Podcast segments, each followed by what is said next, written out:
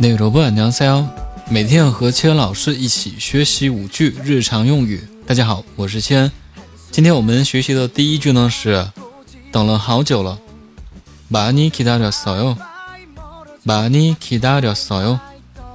好，然后第二句，好想快点听到歌曲，빨리노래들어보고싶어 요， 빨리노래들어보고싶어 요。 好，然后第三句。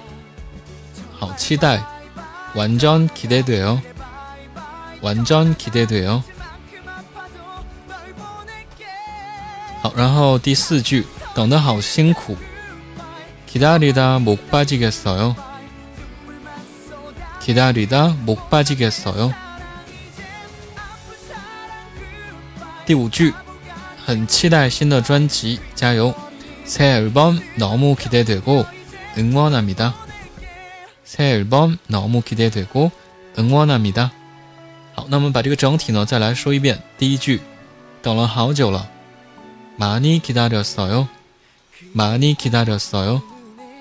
第二句，好想快点听到歌曲，빨리노래들어보고싶어 요， 빨리노래들어보고싶어 요。 第三句，好期待，완전기대돼 요。 완전기대돼 요。 第四句，等得好辛苦。기다리다목빠지겠어 요。 기다리다목빠지겠어 요。 第五句，很期待新的专辑，加油！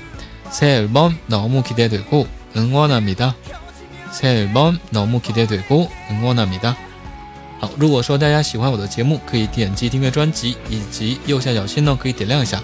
可以关注我的新浪微博以及微信公众号，非常感谢大家收听，那我们下期再见。